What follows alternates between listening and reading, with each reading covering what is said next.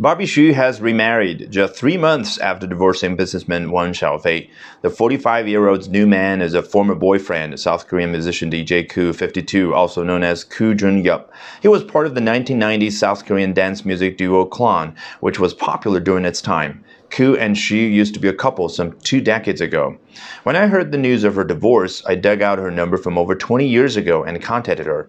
Thankfully, her number has now changed and we reconnected. We have lost too much time together, so I proposed marriage and Barbie finally agreed.